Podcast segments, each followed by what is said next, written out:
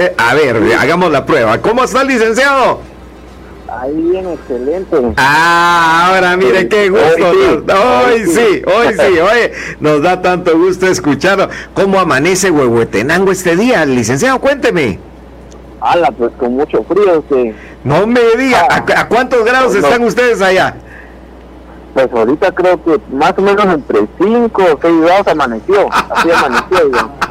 O sea que por un pelito y no son paletas de helado, licenciado. Ah, por un pelito ya andamos crujientes aquí nosotros. Ya. ah, y usted está en puro huehuetenango. Ah, sí. Ah, qué bueno, mire, qué alegre, o sea, en la pura cabecera de departamental, qué lugar tan ah, lindo, oye, es, es un lugar querido, muy querido por nosotros, oye, pues licenciado, ah, ya tenemos el gusto de estar aquí entonces en sintonía con ustedes, porque con usted, porque nos estaba costando, pero fíjese licenciado que es un tema bien interesante porque eso de los zumbidos en los oídos, muchas personas lo padecen, pero piensan que no es nada malo, hasta se acostumbran a tener su zumbido, ¿verdad? Así que cuéntenos un poquito, pues, licenciado. Aquí Paulita le quiere empezar a hacer las preguntas. A ver, Paulita, por favor. Buenos días, licenciado. Eh, ¿Cuáles son los síntomas del tinnitus? Sí, claro que sí. Como decían, eh, sí, la verdad creo que estos zumbidos es uno de los problemas pues, que más afectan a, a la población y muchos no le prestan con que la mayor importancia la mayor atención.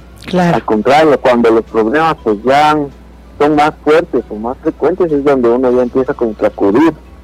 Pero ya pues la el problema o esta afección pues ya ha aumentado. Generalmente los síntomas que empieza a presentar lo que es esta enfermedad, que se conoce, bueno, legalmente no es diagnosticada como una enfermedad, sino más que todo es este zumbido o llamado tinitos acúfenos, es como un síntoma de otra enfermedad, es un problema, como que da la señal que estamos teniendo nosotros un problema en lo que es nuestro oído y se manifiesta de esta manera. Y pues se puede variar, digamos, los síntomas dependiendo de cada persona. Hay eh, una gran variedad, la verdad, de, síntomas, pero esto puede aparecer eh, como un timbre, un zumbidito o un pitido o incluso hasta un silbidito en lo que es nuestro oído. Puede aparecer en un oído o muchas veces llegan a escuchar en ambos. O algunas personas lo sienten como que, eh, por decirlo así, en el interior de la cabeza y no identifican de qué lado pues lo escuchan. Y este sonido puede aparecer, digamos, con eh, gran intensidad o puede variar en lo que es el tono, la intensidad. Y al igual se puede escuchar... Eh, o puede percibirse más durante, por ejemplo, en la mañana o durante las noches, sino los síntomas van variando, no es eh, un síntoma como tal que vaya apareciendo, sino cada persona pues es diferente y los síntomas se van manifestando de diferente manera. Qué cosa tan especial. Y ahorita que es usted la explicación, me doy cuenta que es mucho más común de lo que yo imaginaba porque son muchas personas las que se quejan de que sufren esta afección. ¿Se han dado cuenta ustedes? No, sé si alguna vez ustedes han perdido la conciencia, eh, licenciado. A, veces antes de la, del momento de desmayarse, siente uno esa presión en el oído, ¿verdad? Como ese sonido y, se, y la gente se desvanece. Pues a mí una vez sí me pasó y, y, sentí primero ese ese sonido en, en, el oído y después perdí un ratito, casi como que el conocimiento, ¿verdad? El desmayo. Y luego te volviste inconsciente. Ay, ya me quedé inconsciente. ah, bueno. qué, interesante. Eh, eh, ¿Es mucha la población que sufre esto, licenciado? No, la verdad sí, bastante población sufre pues generalmente el 40% de la población sufre este problema en cuestión de estos individuos. Y hay, por ejemplo, otro 20% más que lo sufren, pero no, no le prestan mayor importancia, mayor atención. Entonces, no, como que no lo detectan, no, lo diagnostican como tal. Pero sí es bastante población que, que ha sufrido en algún momento o sufre incluso aún lo que es este problema o estos individuos. Sí, sí, justamente en las pláticas de amigos, en las pláticas entre familia, nunca falta quien a veces cuenta y dice, ¿verdad? Es que yo mantengo mi zumbido ahí en el oído, pero ah, ni le hago caso si ni me causa molestia ni dolor, pero ahí lo anda cargando. Licenciado, le voy a pedir que por favor me espere un momentito, solo vamos al reconocimiento de nuestro canal y regresamos instantáneamente con usted para que sigamos platicando. Así que por favor, eh, ahora que ya lo vimos re bien, espéreme un poquito, pues, licenciado, mire, mire qué fregado. Ah, no, pero, pero eso es que usted aquí es querido, oye. Así que ah, ya regresamos rápidamente. Entonces, ¿qué me cuentan, patojos? Que lo tenía bueno, y estamos de regreso con ustedes cuando son las 9 de la mañana con 11 minutos y estamos platicando en la franja El Sonido de la Luz con el licenciado Kevin Cobón, quien hoy nos está indicando y nos está dando mucho, mucho de su conocimiento acerca de esos zumbidos extraños que aparecen en los oídos y que llevan por nombre ¿cómo es? tinnitus. Tinnitus, ¿verdad? Bueno, así que estamos de regreso con usted, querido licenciado y amigo, y tiene por aquí les Lester le tiene una pregunta de uno de nuestros oyentes. A ver, por favor, Lester. Muy buenos días, querido licenciado. Fíjese que preguntan aquí un estimado amigo que vive en Canadá. Eh, ¿Qué tan dañinos son los audífonos para una persona el uso muy prolongado? Oh, sí, la verdad creo que de eso hablábamos anteriormente, con ciertas prácticas que va teniendo uno. La verdad, muchas personas pues en nuestro día a día están acostumbrados a utilizar lo que son los audífonos, tanto ya sea para el trabajo, a veces para salir a caminar, correr, adaptamos lo que es los audífonos a nuestra vida diaria, sea para cualquier momento, incluso hasta para hacer el oficio. Si nos ponemos los audífonos y sabroso estar barriendo ahí con música, pero el uso prolongado, la verdad, de todo esto, pues sí va causando daños. Como les decía, incluso hay personas que se llegan a dormir con los audífonos porque les gusta tal vez alguna canción o les gusta, por ejemplo, mantener música en lo que son los audífonos, incluso se llegan a quedar dormidos con esos audífonos. Y en las noches es donde el oído, pues, él tiene el, único chance de poder descansar, o del oído como que descansar de todos los eh, ruidos a los que los exponemos en lo que es durante el día durante el día pues nos exponemos a ruidos del tráfico, ruidos del ambiente y en la noche pues ya es donde el oído ya puede descansar o tiene su tiempo como para recuperarse de todos estos sonidos o ruidos que lo que están pues en el ambiente. Y aún así le colocamos lo que son los audífonos y pues los dejamos trabajando durante toda la noche. Entonces el uso prolongado la verdad de estos audífonos pues va dañando y va deteriorando lo que es nuestro nervio auditivo porque el esfuerzo que hace el oído por tratar de escuchar, pues cada vez es mayor, cada vez es mayor, y con este esfuerzo que, hace el oído, se va deteriorando. El deterioro, pues tal vez no va a ser instantáneo y que digan, pues ya no escucho al otro día, pero con el tiempo, con el uso frecuente, pues se va deteriorando y las personas no se van dando cuenta hasta cuando la pérdida que tienen, pues ya es un poco mayor o ya es significativa. Hasta ahí es donde las personas tal vez ya le van poniendo atención a lo que es eh, la pérdida auditiva que porque ya está dificultando poder escuchar. Entonces, el uso de los audífonos pues no es muy recomendable, la verdad. Mucho menos los que van introducidos en lo que son los canales auditivos. Porque existen los audífonos, los famosos casquitos, que tal vez no son muy invasivos en lo que es nuestros eh, conductos auditivos, pero igual causan daño. Ahora, los que son introducidos en los conductos auditivos, pues tienden a crear alguna lesión dentro de lo que es nuestro conducto auditivo y aparte puede dañar lo que es nuestro nervio auditivo con el volumen. Y aparte de eso no utilizar pues volumen fuerte.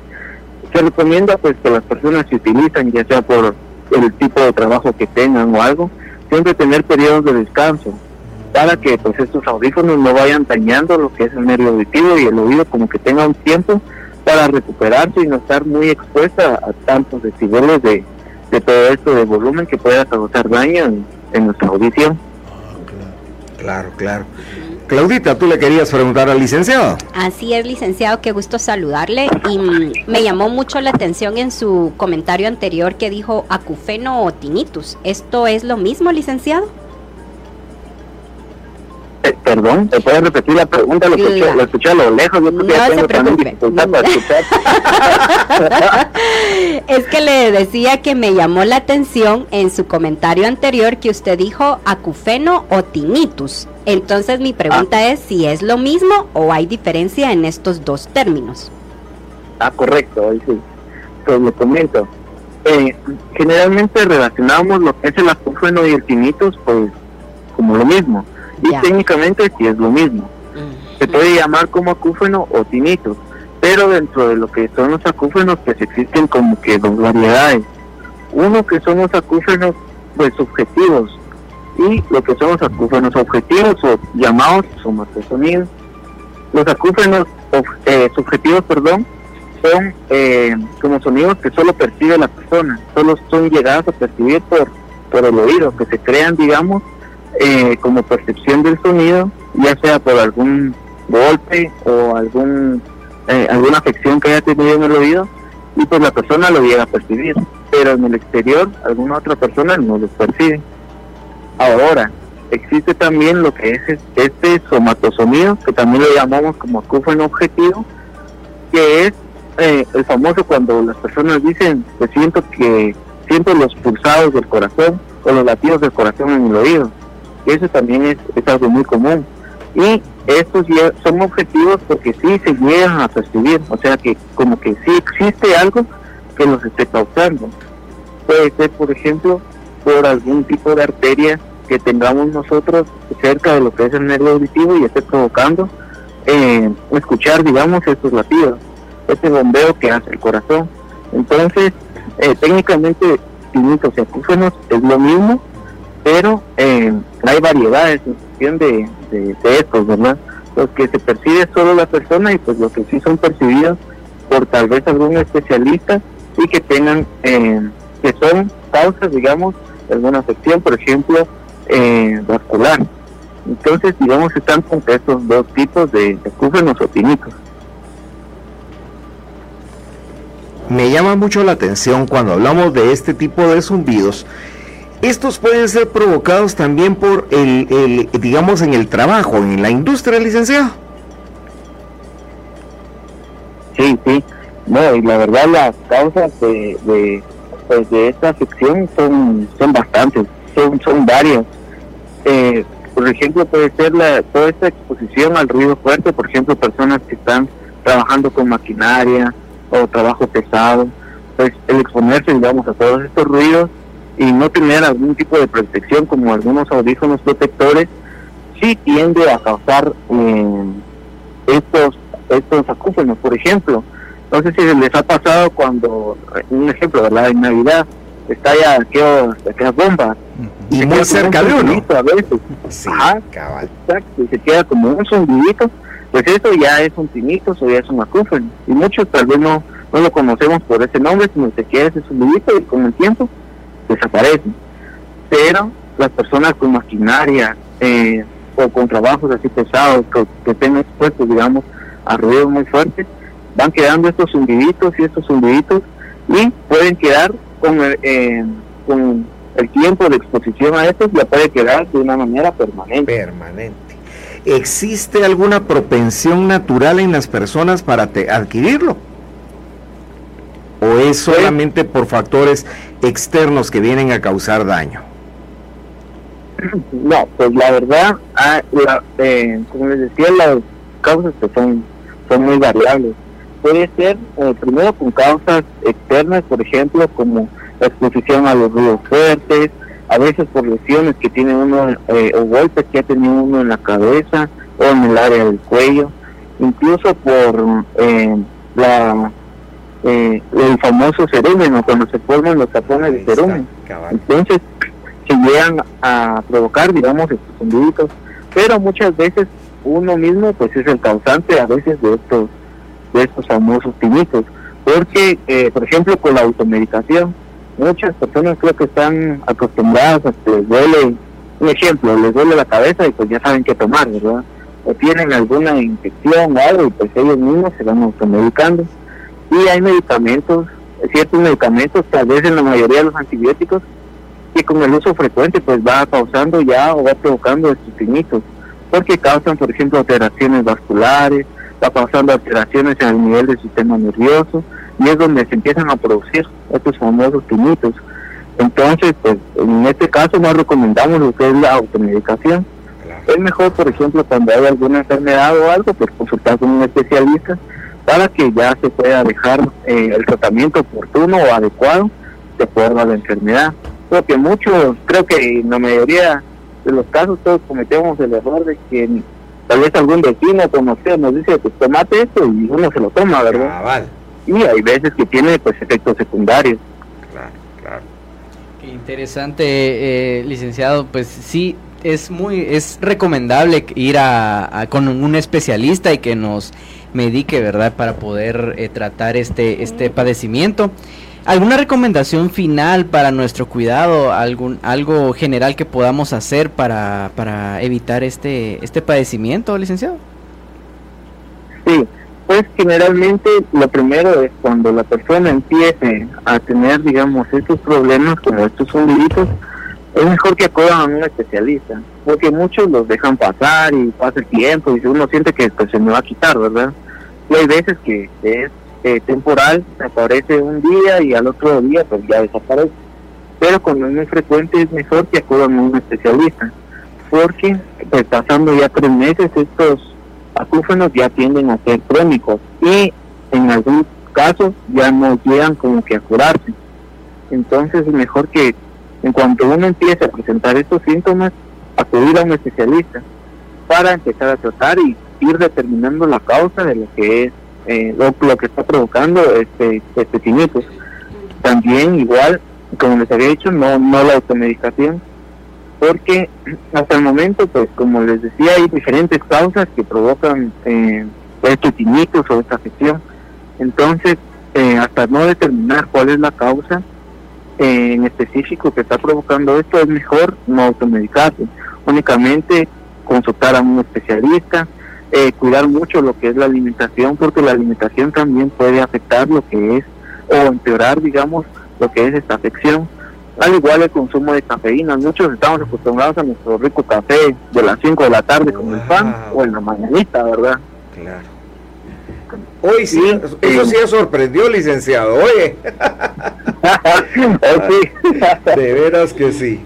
No, pero mire qué interesante saberlo. Pues, bueno, obviamente todo el consumo de cualquier sustancia en exceso puede causar desórdenes, pero no nos imaginábamos que el café nos fuera a afectar con nuestros oídos. Qué bueno y qué bueno que nos lo esté diciendo.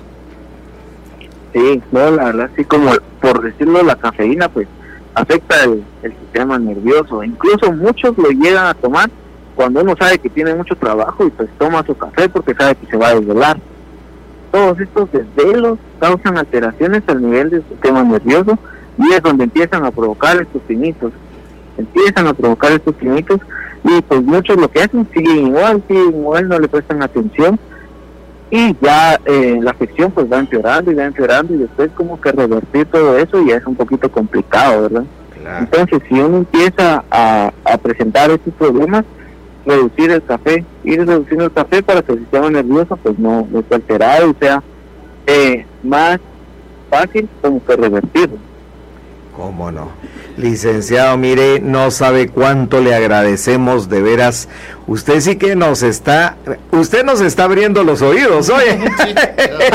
Definitivamente porque, porque mire, qué bueno tomar todas estas precauciones y darlas a conocer. Así que mire, una vez más agradecidísimos con usted. Lo volvemos como siempre a invitar, ya sabe que esta es su casa y aquí compartir con nosotros es no solamente motivo de agradecimiento, sino que sobre todo una, una función social para darlo a conocer.